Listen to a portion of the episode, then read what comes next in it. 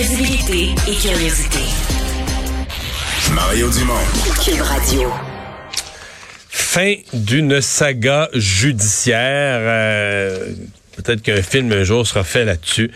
Euh, vous allez vous souvenir que le juge Jacques Delisle, qui avait été condamné euh, pour euh, le meurtre de sa conjointe, L'histoire était toujours restée embrouillée. On avait dit, bon, est-ce qu'il a vraiment commis ce meurtre? Est-ce qu'il aurait pas plutôt fourni l'arme, mais là, été complice de quelque chose, mais pas vraiment commis le meurtre? Mais là, il a pas voulu se défendre comme ça euh, lors du procès. Finalement, il a réussi à obtenir, euh, à obtenir une réouverture de son dossier.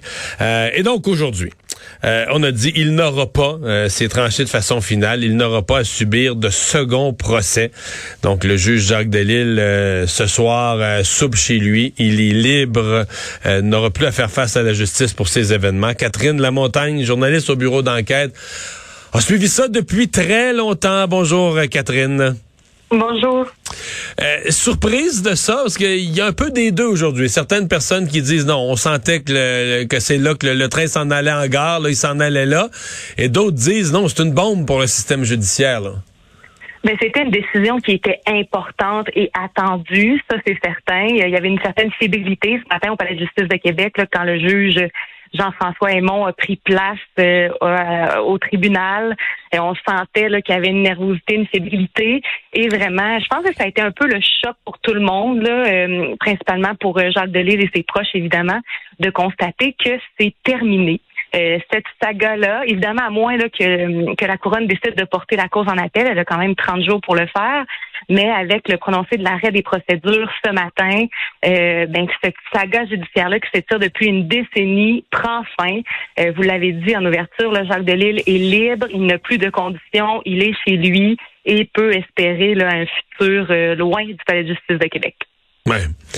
Euh, la base de la décision de ce matin, sur le plan juridique, qu'est-ce qui a conduit, euh, comment le juge a expliqué sa décision? Mais clairement, ce que le juge Aymon retient, c'est de la négligence inacceptable de la part du pathologiste du laboratoire de sciences judiciaires et de médecine légale euh, qui a fait l'autopsie euh, dans cette affaire-là. Euh, ce qu'on dit, c'est qu'au moment de l'autopsie de Nicole Rainville en 2009, le docteur André Bourgault n'aurait pas recueilli, conservé, photographié documenter des coupes du cerveau euh, qui auraient permis, euh, dans le fond, de déterminer la trajectoire de la balle dans la tête de Nicole Rainville. Ça a l'air très technique tout ça, mais c'est le cœur de cette affaire-là. Euh, L'angle de tir, la trajectoire, tout ça vient expliquer s'il s'agit d'un meurtre ou d'un suicide. Et au moment du procès en 2012, le docteur Bourgault avait témoigné à l'effet que c'était un angle de 30 degrés et que ça soutenait la cause, la thèse du, meurtre et que le suicide était impossible. Or, avec ce qu'on apprend, euh, il nous manque des informations pour, pour en venir à cette trajectoire-là précise et, les informations la documentation qui aurait dû être euh, mise à la disposition de la défense euh, n'existent pas parce que le pathologiste n'a pas bien fait son travail. OK. Ça a été euh, quand même toute une, euh, une opération très, très rare dans notre système judiciaire parce que le juge de Lille était euh, condamné, puis à un certain point, il était donc purgeait sa peine, il était en prison. Et à un certain point, on a voulu faire, euh, bon, comment dire, annuler son procès, reprendre ce, son procès. Ça, c'est un processus. Il y en a à, chaque année, il y en a un ou deux, là, ça se compte ses doigts de la main, mais des cas où euh, le ministre de la Justice, avec un comité d'experts, étudie ça et décide, oui, dans ce cas-ci, euh, il y a quelque chose de tellement gros, des faits tellement nouveaux, etc., qu'il faudrait euh, reprendre le procès. Ça, ça a été en soi une, énorme saga avec l'avocat La Rochelle qui avait dit à un certain point, j'en fais une cause personnelle. Lui trouvait que le juge avait été traité injustement et donc a voulu en faire une cause personnelle de le sortir de là? Ben, je ne sais pas si c'était une cause personnelle. Je trouve certaine, je me souviens très bien qu'en 2013, quand la Cour suprême a décidé qu'elle ne se pencherait pas sur cette affaire-là, euh, Maître La Rochelle avait dit qu'il travaillerait, c'était son expression, là, gratis s'il fallait, euh, pour euh, corriger ce qu'il qualifiait d'une erreur judiciaire. Par la suite, là, il s'est allié à un homme qui s'appelle James Locker. C'est un avocat de Toronto qui est spécialisé euh, dans les erreurs judiciaires. Vous parliez euh, la, la, des requêtes en révision le ministériel. c'est des demandes qu'on présente à Ottawa au ministre fédéral de la Justice quand on se, quand on croit qu'on est victime d'une erreur judiciaire. Vous avez raison, par le passé, dans les 20 dernières années, il y a à peine une vingtaine de cas qui ont été accueillis par le ministre. Et sur le lot, à, l'exception d'un seul dossier, tous ont mené à des, acquittements ou des arrêts des procédures. Donc, dans le cas de Jacques Delisle, il rejoint la majorité.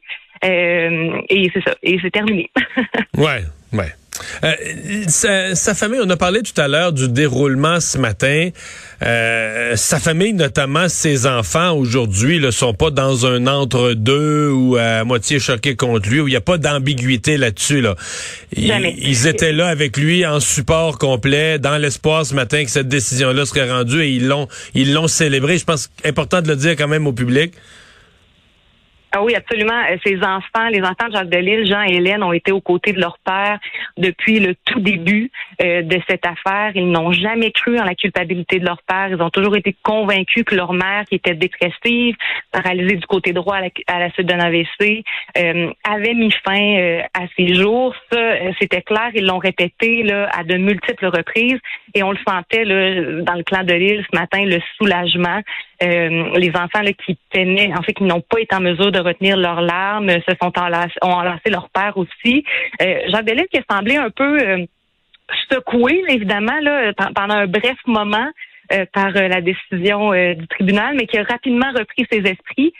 tout le groupe là, a quitté le palais de justice sans accorder d'entrevue aux médias. On comprend qu'ils veulent vivre ça dans l'intimité de la famille, ce qui est pas mal la situation depuis le début. Là, Monsieur Delisle, les enfants ont très peu commenté cette affaire-là dans les médias le l'ex-juge de Lille qui aujourd'hui a 86 ans, euh, qui est quand même quoi, euh, il était là ce matin dans une forme, pour son âge, dans une forme euh, assez impressionnante, hein?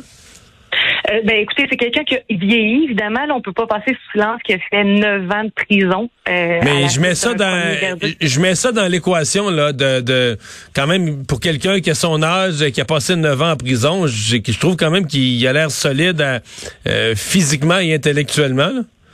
Mais évidemment, c'est un homme qui se tient droit, qui est toujours bien habillé, bien mis. Euh, ce matin, il y a eu quelques problèmes là, justement à l'audition parce que euh, bon, on sent qu'il y a, une problématique au niveau euh, pas de la surdité, là, mais clairement là, peut-être qu'on entend moins bien que lorsqu'on était plus jeune du côté de Monsieur Delille. Mais sinon, en effet, là, c'est un c'est un homme qui est tout là, là qui, a encore sa stature et, et sa présence. Ben, Catherine, euh, fin d'une euh, une histoire, un classeur que tu vas pouvoir refermer. Euh, merci beaucoup d'avoir été avec là, avec nous. Au revoir. Ça me fait plaisir. Catherine La Montagne, journaliste au bureau d'enquête. Elle a vraiment suivi toutes les étapes de cette saga judiciaire.